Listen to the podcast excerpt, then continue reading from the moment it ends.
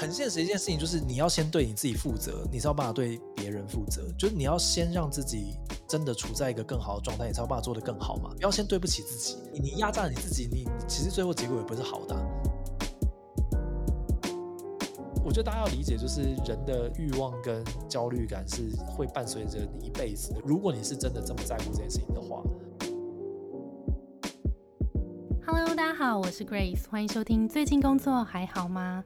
最近工作还好吗？是我们很常和朋友聊天的开场白。但除了好与不好以外，很多说不出口的、没有被了解的、不知道和谁说的，希望都能在这里聊给你听。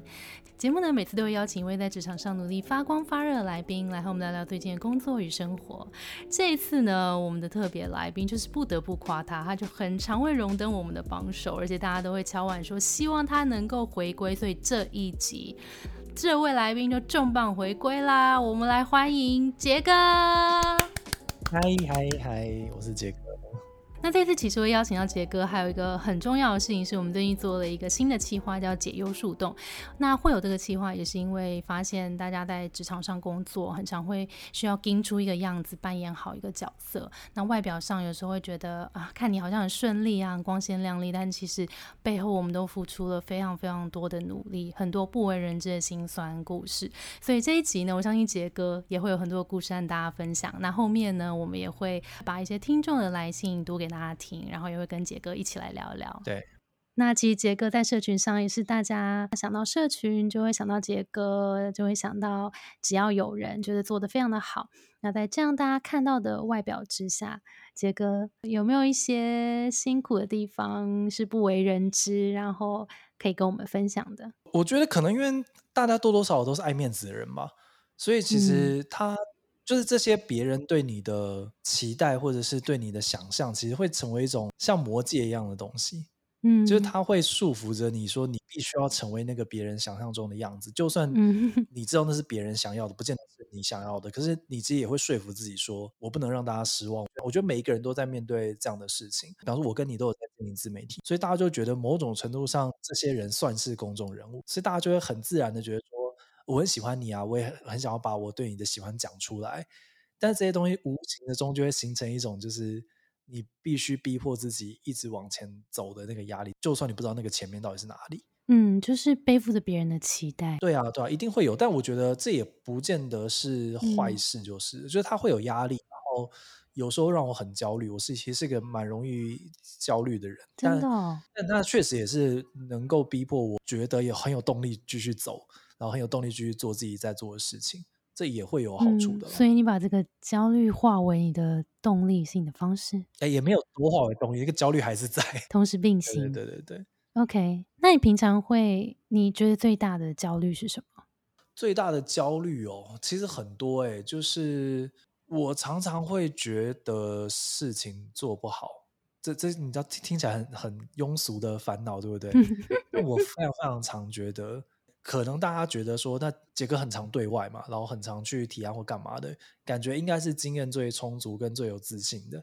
但其实我是公司几个有在外面出去提案的人里面最没有自信的。啊，我每一次提案前，我是很紧张，然后坐計程車到客户的那个办公室的計程車路上，我是禁止任何人跟我讲话，因为我觉得只要有人跟我讲话，我的气就会乱掉，然后要保护你的气，对，不断的划我的手机看，就是我等下要讲的简报。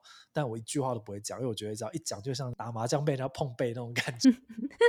对，我是很需要，就是大家觉得说你应该很自在，可以面对你提过无数次案子嘛。但直到现在，我都还是很担心，我这一次可能不是我最满意的状态，或者是我觉得这个点子一定还可以再更好。哦，对，但是每一次提完案之後，都会觉得说，哇，我果然是天才啊！我要笑死。它是一个很剧烈的波荡。我觉得你的变动有点大、欸。我上一刻还觉得说，看，我觉得我江郎才尽，可是下一刻就觉得说，哇，就还果然是可以的。嗯嗯，然后其实我也被同事讲过这件事情，就就是佳宇啊，就我們跟跟我一起錄 podcast 的，他觉得我太在乎别人怎么想。哦，嗯，就是太在乎客户怎么想，太在乎群众怎么想，太在乎所有认识我们公司的人怎么想。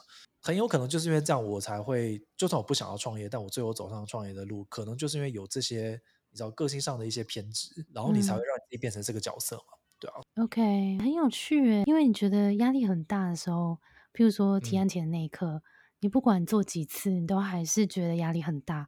然后还是会有那个焦虑的感觉。对啊，那你觉得一定会有一些时刻是这种焦虑感会出来？那当然，这背后很多是你想要把这些事情做得更好，所以压力才会更大。对，那你有没有什么自己的 paper 可以跟大家分享？哦，让自己在这个状态下都还是可以表现的不错，然后后面觉得自己是天才。首先，第一个你要真的是天才，没有了，开玩笑。OK。但我的意思说，就是呃，如果单就刚刚这件事情的话。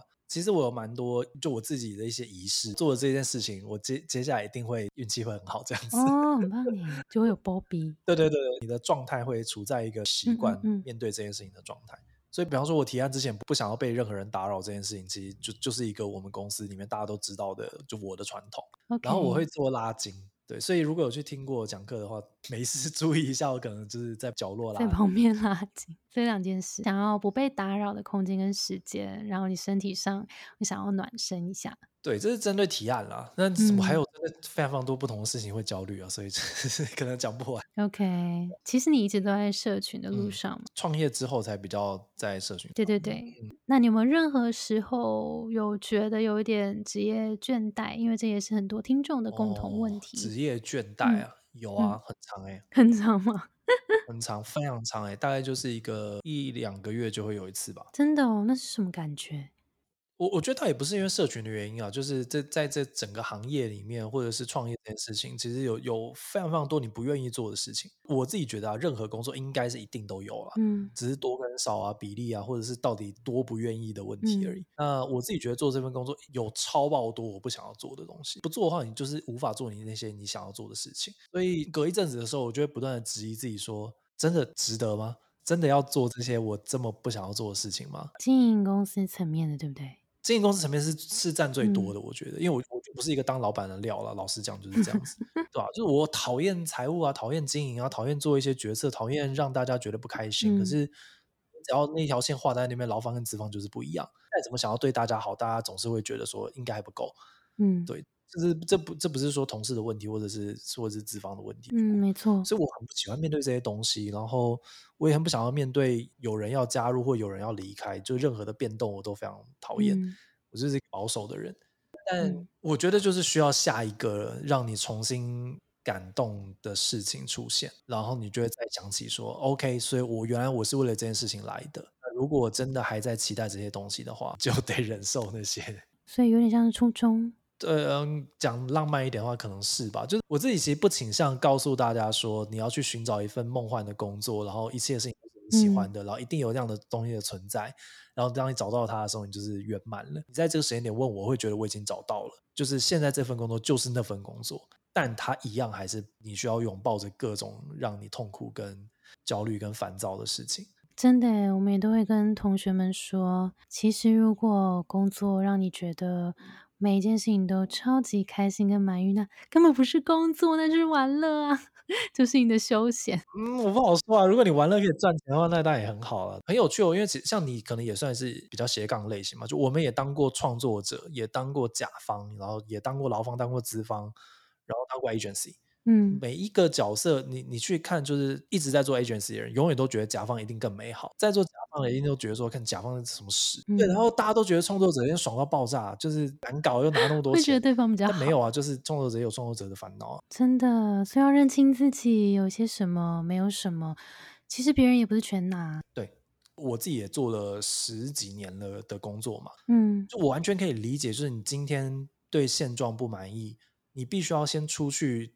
真的去走一轮之后，你才发现啊，看原来到处都是这样子，然后就想说，好吧，那我就继续喽。对啊，对啊，我觉得这本来就是人生一定要经过这些东西，你才会有那些感受。而且我讲老实话，我在面对焦虑这件事情嘛，我觉得好像没什么特别的成长。真的吗？嗯，就是我觉得，就是当你也不要讲成就，就是当你可以面对更大的挑战的时候，你其实就是会面对更大的焦虑而已。你在二十岁的时候，当下遇到那个工作困难，你是觉得那么的深刻，那么的痛，你就会觉得说，这大概就是我职涯目前遇到最大的挑战了。但你到三十岁之后，你就只是会遇到更大的挑战而已，所以并不会因为说你能力变好了，然后你越来越厉害了，所以你接下来哦所有的挑战都已经变得简单了，所以你就不会再面对挑战了。不会，因为你你你要面对的东西就越来越困难。嗯。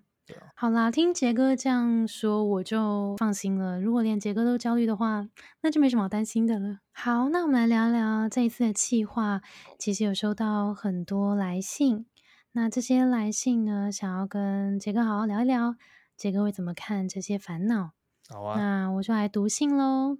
第一个树洞故事是署名 YH，他是广告业的广告投手。那平常大家看到的他是对工作游刃有余、往前冲的人，好像都知道自己该做什么事情。但大家不知道的是。其实我常常搞不清楚状况，压缩睡眠时间，或是想到失眠，想到问题解决方案才能安稳的睡着。虽然一个人有办法产出一些行销创意，但是每一次一个人做都很煎熬，空白的脑却也不太能没有想法就跑去找前辈、老板讨论。在过去的经验，我曾经被主管骂说：“我们请你来是解决问题，不是制造问题的。”这依旧让我心有戚戚焉。同时间那。时候有专案没做好，在开完会之后，我不知道是不是真的怕被骂的体质，手颤抖着打电脑，全身无力。但因为坐在老板前面的位置，我只能用打更多字去隐藏自己的害怕跟无知。换到新的一间，好像还是出现一样的状况，也把情况请教人资学姐，但她给我的回应是自己是不是太依赖他人的意见在做事？毕竟公司不是学校，所以我以为只要我再多做。一点资料搜寻，多看看前辈写的文案就可以克服了。但我的脑常常想不出东西，都是晚上崩溃，没有人撑住的感觉。朋友们以为我的广告投放应该压力没有这么大，一起吃饭也是小小的，也不敢跟爸妈说。在被老板约谈业绩的时候，都说大家可以做到，不会只有你不行。在听了这样的话，越来越觉得没有工作的能力。每次写不出文案的时候，下班都是崩溃到大哭，搓手指，做其他事分心，最后真的做不出业绩，我真的被 fire 了。重新面试找工作，还是会在主管问到能不能独立企划行销案的时候犹豫了。我知道我可以规划的出来，但我害怕我执行不了，或是达不成 KPI，我都会再问一下面试官团队的运作跟互动。不过都被看出来似乎无法独立作业的自卑感。他感觉是心里有很多的自我怀疑，嗯，确实，然后可能有一点点，杰哥前面有分享到，有时候会太在意别人的看法，然后我觉得很有可能是害怕做错，也会造成现在这样的状况。杰哥，你觉得如果发现同事有这样的状况，可能他压力真的很大，有点崩溃，不知道该怎么办的话，你会怎么建议他？我觉得首先第一个要先离开那个做错螺旋，你知道，就是一旦做错，然后你怕被骂之后，你下次其实更容易错。就你要先断掉这一个，这个其实是你自己，然后跟你可能要跟主管沟通，你知道，先先离开这个情绪一点点。其实因为我们之前就老实讲，就是之前有同事大概就处在这个状态，所以其实我们就盯得非常非常的紧。可是盯得很紧的状况下，反而更容易错。然后也有可能就是反而更容易被看到一些其实没有那么严重的错，但是他就会你知道又被抓到的时候又会再更紧张，对，所以后来就是我们大概主管群跟我跟他都深聊了之后，其实是有试着拉开一点点距离，就是我们给你一定的一定的空间跟容错率，让你去试，我觉得是有很很显著的进步的，所以我觉得这件事情一定要先去沟通。可是下一件事情是比较比较现实面的，就是你真的适合这份工作吗？OK。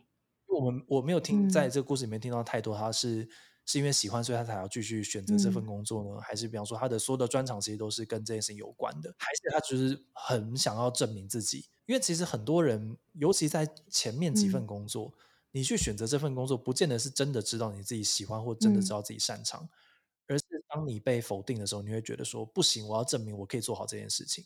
那这个情绪其实不是太健康，因为我刚刚其实里面有听到一句话，就是公司不是学校。然后其实我我自己讲过这句话，嗯，很大一个原因就是，我觉得今天大家为什么会被找进这间公司，并不是公司希望你来这边学习，你进来是因为你可以发挥，嗯，你值得我给你这份薪水，做好某些特定需要某些专长的事情。我不大确定啊，因为像你们公司或者像我们公司，可能在。网络上有些人知道，很多会有很有热情的粉丝会觉得说：“我好喜欢公司工作环境哦，我觉得你们这边一定可以学到很多东西，所以我要来你这边。”嗯，我讲过一句比较残酷的话，就是如果你觉得只要有人社群顾问是一间很不错、有很多很好作品的公司，那是因为我们找了厉害的人进来，而不是找了想要学的人进来。如果我们只是找一群很有热情、想要学习的人进来，其实并不能够做好这份工作。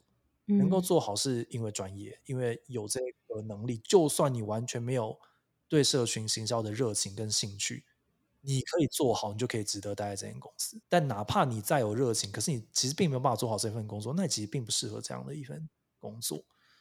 所以我觉得可以去思考一下，今天是在那个背景之下，到底是老板对 KPI 的要求其实不大合理呢？嗯，还是其实你发现你再怎么努力都有点难做好这件事情？啊，人生很长，而且世界非常的大，然后工作有非常多种选择。我完全不觉得说你第一份工作就决定你的职业要往哪边走。你有太多太多机会可以去尝试不同的事情了，对啊，所以我觉得不用太纠结，说自己有一件事情，然后不断遇到挫折，换一件事情做做看啊。这我觉得这也没有什么，没有什么好不能去转换。而且我觉得他有一个点是，像刚刚讲到的，害怕犯错，真的会导致接下来很多事情更容易犯错。对，所以真的是会发生这样的事情。那我觉得刚刚杰哥讲的很棒的是，试着拉开一点点距离。但是我觉得像你们团队的状况，是因为你有发现。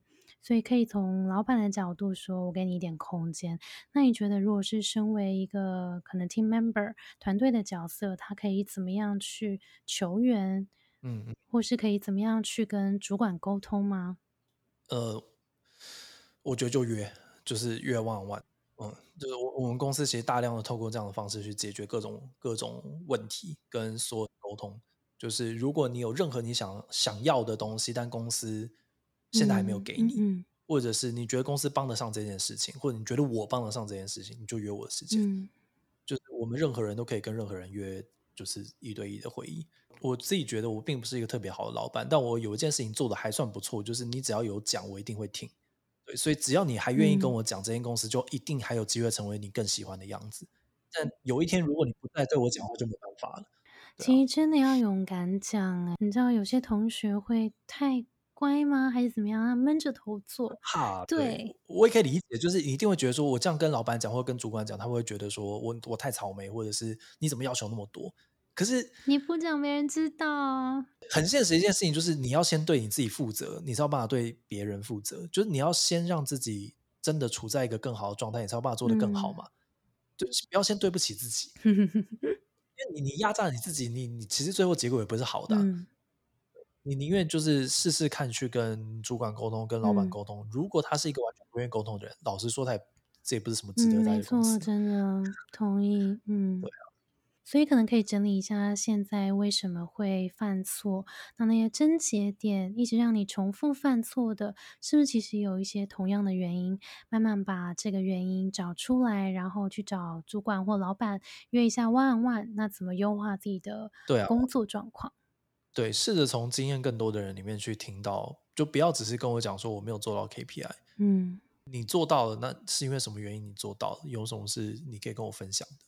嗯嗯嗯。我们也知道说，就是我虽然今天我找你来，并不是来就是纯粹让你从零开始学习，但是我也想要让你变得更厉害嘛，你这样才有办法帮更多，对吧？所以我觉得本来大家，除非真的有太鸡巴的人啊，但基本上大家都是希望把事情做好才会进来。先开口吧。嗯，真的开口很重要。嗯，再来是他也有提到说，好像在面试官问他独立作业执行形象案子的时候，他会不太有自信。那你觉得可以怎么样训练独立作业的能力吗？就是那，就是老鸟训练。雏鸟飞行的方法，把推下去，他就学会。天哪，好恐怖！哦！你知道，我我人生第一份工作就是去做那个甲方的品牌行销。然后我刚进去的第二个月吧，我的主管就休了一个三四个月的产假。你好信任你哦！就是一个二十几岁刚然后刚退伍，然后进去，然后台湾那个牌子的行销就只有我一个人这样，然后是一个完全没做过。然后我一开始超级痛苦，因为所有的。呃，基本上就是行销决定策略嘛，然后你要报告给所有的业务说，我们策略就是这样走，你要相信我，然后接下来你就去在通路上帮我跟通路去去谈判，我干嘛？所有业务都四十几岁、三十几岁、五十几岁都有的，听一个二十二岁的人在讲策略，真的吗？可以吗？这这听起来不太靠谱啊，对啊。但你不能怕，就是你怕的话，大家就更不相信你。第一个就是 我花了很多的时间去处理人和这件事情。怎么处理？这很重要哎。人和是是我可以掌控，所以我先努力一下这样。对。讲讲最后的结果，结果就是后来大部分的业务的大哥大姐都觉得这是一个非常这个正派、跟优秀、跟乖巧的聪明的弟弟这样子。天哪，施什么魔法？长可爱是不是？因为其实大部分的行销，尤其是比较高阶的主管，确实会让业务觉得有一点点高高在上，就是他们这么坐在那种冷气房里面，然后想一堆策略，然后就是叫他们去做。但我后来就是花很多时间去跟他们跑。跑通路，跑每一个点，因为就是本来他们其实就是公司就有一个政策，就是行销可能每每几个月就要跟业务去实际去卖场看看。但但是其实高阶人都没什么时间做嘛，我就尽量去跑，因为只要跟他们相处一整天，你就就到处问他们问题啊，就问他们说你在通路上到底遇到什么状况，有什么事情是我可以帮你的。然后他们就觉得说哇，哎，你很积极耶，这个小朋友虽然说好像很值钱，但至少愿意听我讲话。对，然后我听完之后，还真的会愿意，就是在简报里面加一些就是他真的需要的东西，对所以我觉得反而是只有在我这个阶段，我才可以做得更好的，占用新鲜人的优势。对啊，对啊，对啊，对啊。所以我觉得不要怕，就是尽量去问，然后尽量去接触人。越是要独立作业的东西，你越不能自己闷着头做，这个这个很关键。这是我所有跟呃进我们公司的。人有不管是实习生了还是正职进来的第一件事情，我讲就是你一定要开口，嗯，你一定要问，不然我不知道什么时候你会出问题。真的要学会去开口去问大家，嗯，其实独立作业会从别人那边得到很多的协助。对，越独立真的是越需要开口。嗯嗯嗯，这是突破盲点哎。好，那我们来第二个故事喽。我们第二个故事是来自北极熊，他是一位心理咨商辅导师。那平常大家看到的他是在团体里已经待了十四年了，学习到很多生而为人存在的价值与意义，也自我改变了很多。从很不懂事、很情绪化的样子，慢慢修造成为指导者的角色。也因为已经是姐姐的年纪了，告诉自己做人要正面、要懂事，别人需要引导跟帮忙时。要能体谅别人，也要帮忙解决问题，一直努力过来，大家也会放心把事情告诉我，希望得到疏解。不过过程当中，因为曾经帮别人出头而得罪了另一个万人迷主管，还被不好的态度对待，觉得我是没事找事，他们根本就没有抱怨他。后来发现，那些来跟我抱怨的别人，后来也都是围绕在那个万人迷身边。大家不知道的呢，是突然觉得自己真的是没事找事，也觉得自己为什么要一直把别人的事情当一回事去出头，最后里外不是人。虽然那些别人现在也还是喜欢我，会把烦恼告诉我，但我现在变成就是倾听，给的建议就是请他们自己去面对处理。渐渐的，我的内心开始关起来，我不再想要去关心别人发生什么事、是遇到什么困难，发现自己有很多的黑暗面，但因为懂事，所以不敢把内心的压力表达出来。嗯，感觉这位北极熊本来是一个很乐观、很开朗、很乐于助人的的人，但是因为遇到一些机车事件，所以现在他发现他也不想要那么没事找事做，有点把自己的内心关起来的。啊，我觉得啊，我觉得大家听完这集一定会觉得我很机车。我觉得人是要自私一点啦。真的对值得的人好就好了，这不会很机车啊？因为我我其实啊，就算到现在，我还是一个非常努力想要让所有人都不讨厌我的人。嗯，喜欢喜欢可能有点难，但我很想要让大家都不讨厌我。但后来发现这件事情其实也是有点难。那你做的很好啊？没有没有没有没有没有，你最终就是会发现就是不值得。就是你，你要为为这件事情，其实要花非常非常多的时间，然后其实你也没有因此得到任何值得得到的东西。真的做好你自己该做好的事情，然后对值得的人好就可以了。所以也蛮好的，就透过一些事件，你会看到有些人值得深交的朋友，对，有一些其实不值得深交。那其实不值得深交的这些人，可能也不需要你花这么多时间跟心力。对，就是其实不见得做不到哦。只是可能真的超级不值得，就是你花超级多时间在讨好别人，然后何必呢？真的，跟谈恋爱一样，不用一直讨好别人。对啊，专注在自己身上。然后真的就是面对鸡巴的人，就真的就是 let it go。我个人是相信没有全然的坏人了，可能只是刚好跟你在这个频率上面，他就是会让你感觉这么这么机车。可是他的朋友可能都超级喜欢他的。嗯，同意。就是没有对到而已。那你身为一个管理者，你会有遇到这种需要把这些情绪关起来，或是比较压抑的状况吗？嗯，我觉得要认清就是劳方跟资方的那条线。我自诩已经算是跟同事是很没有距离的老板了，嗯，但就是你也可以完全可以理解，有时候一些老板很想要跟同事变得更好，也不用太去介意说，就是我必须要让所有员工都很喜欢我，好好把工作做好，然后给他们一个他们喜欢的环境，让他们自在的去做他们想要做的事情。哎，真不错哎！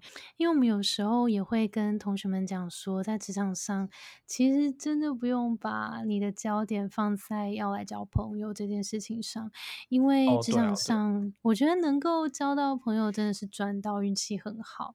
但大家真嗯的把工作做好，然后自己有学习成长，然后下一每一份工作都有累积，那这些事情可能会比来交朋友，或是让职场上每一个人喜欢自己来的重要。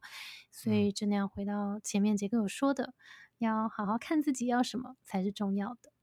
对，没错。嗯，好的。好，那我们来到第三个故事喽。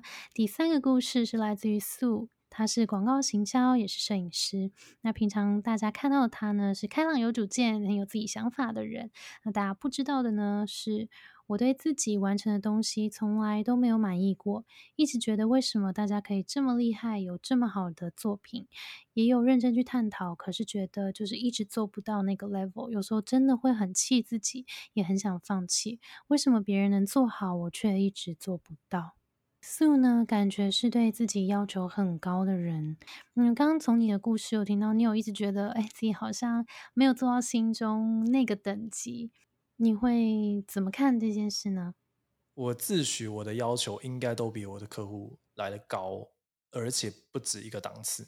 哎呦，然后这件事情其实让我非常的容易焦虑跟容易恐惧，因为你知道，只要一旦我没有觉得我在提案前想到最完美的状态，我就会觉得说，看我自己都有点没有自信。过不去你自己这一，关，所以其实它它嗯，其实影响了一个我做提案的一个习惯，就是我的提案简报几乎都是提案前一天晚上才会开始做。的原因就是，只要我一打开那份简报，我就觉得说这东西已经定了，我已经没办法再让它更好了，所以我会一直想，一直想，一直想，一直想，想到提案的前一天晚上，我觉得已经没办法再更好了，我也来不及了，我就开始做简报。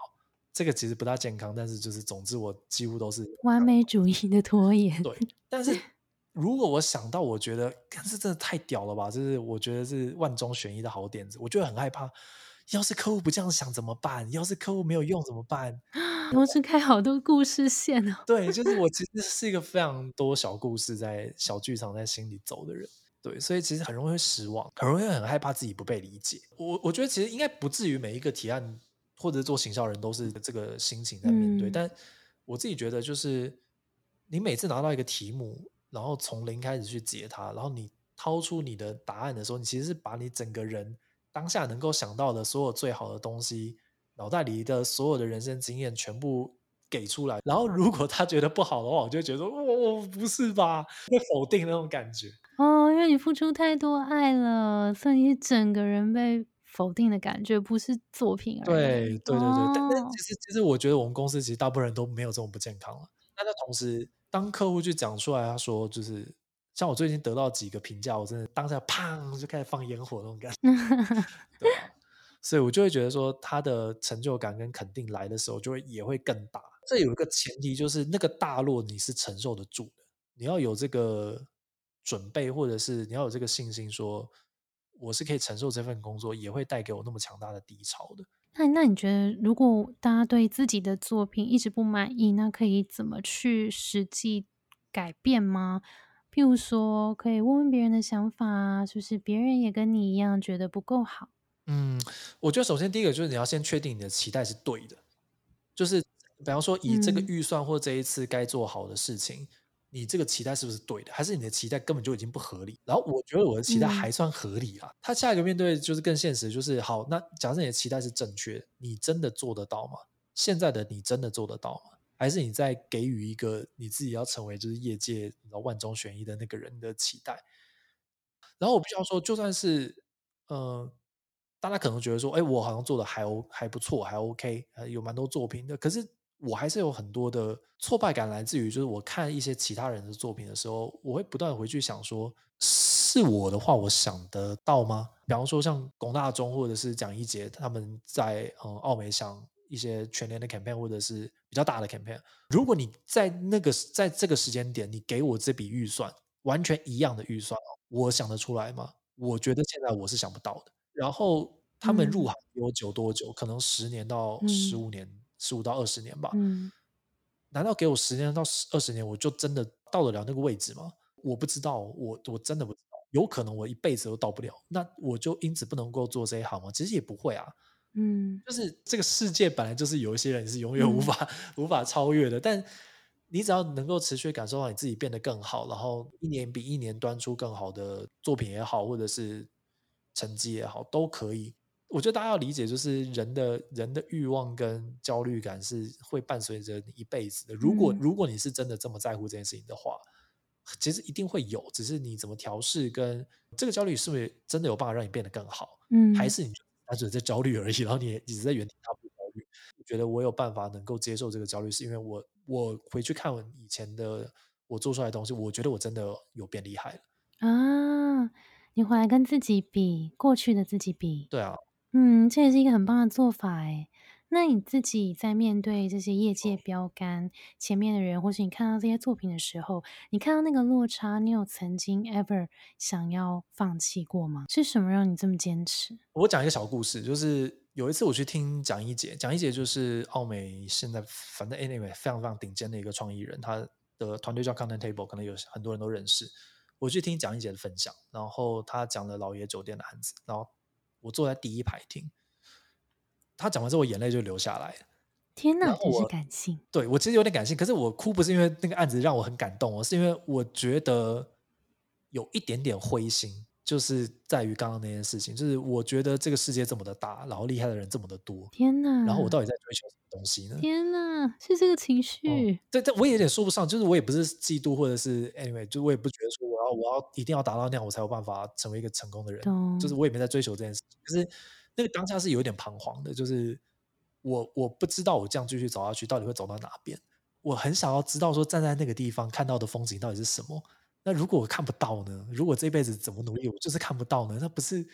很难过吗？就是你知道，人还可以站在喜马拉雅山上看，然后我就只能站在这条象山上面看，那个情绪比较是彷徨。就是我我不知道我在追求什么东西，但我有没有想过放弃？还真的还真的没有。嗯，我在听那一场的当下，我心中想的事情是：为什么有人可以这么的强大，但又这么的柔软？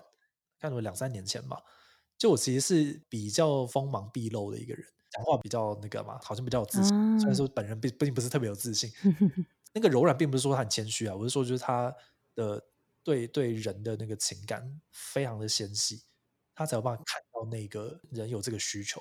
嗯，然后有时候你太有自信，然后太相信自己的眼光的时候，你其实反而看不到很多东西。这个东西我觉得这可能不是现在每个行业都需要，但是我觉得行销是很很重视这个东西。同意。有时候会跟同事讲说，他就觉得说我到底有没有成长？我我总觉得我做了两三年了，然后。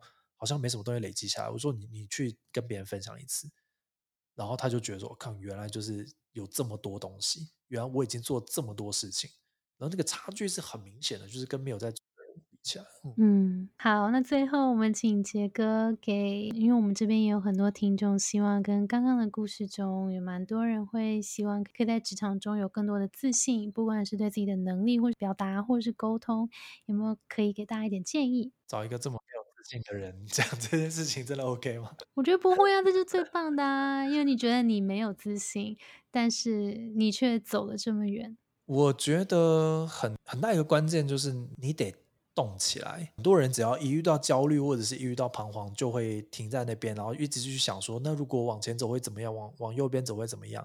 但没有，你就是走。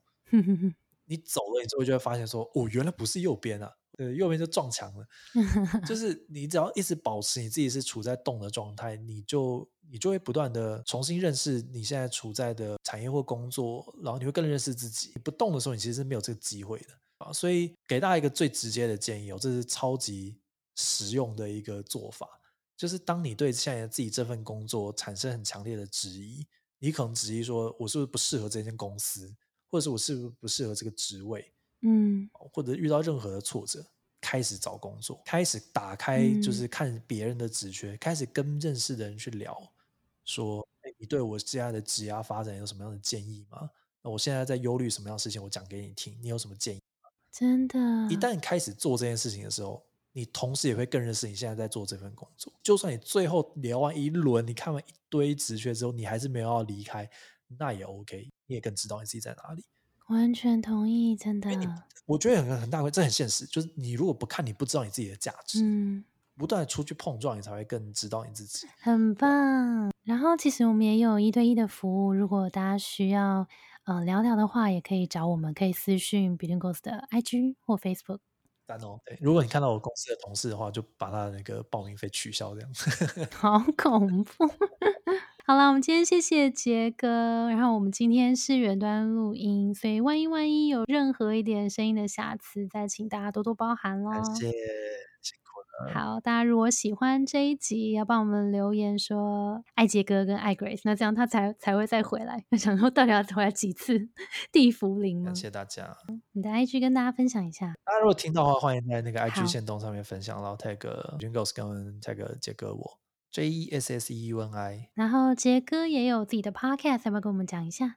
叫做只要有人听就好。是一个公司同事的闲聊的 podcast，嗯，非常非常轻松，非常好笑，大家可以去听听。谢谢。好，今天非常感谢杰哥，我们今天的节目就到这边了。我们的节目是最近工作还好吗？希望可以陪你一起把每天过得更好。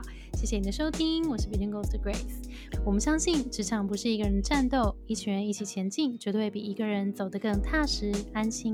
我们会陪着你一起把职涯走得更漂亮。如果你也喜欢我们的话，欢迎订阅。我们的 Apple Podcast 分享给你身边的朋友，或留言给我们，也可以到节目资讯栏追踪我们的 IG 和社团。那我们就下周见啦，拜拜！希望只要有人听就好。好啦，拜拜！谢谢杰哥，拜拜。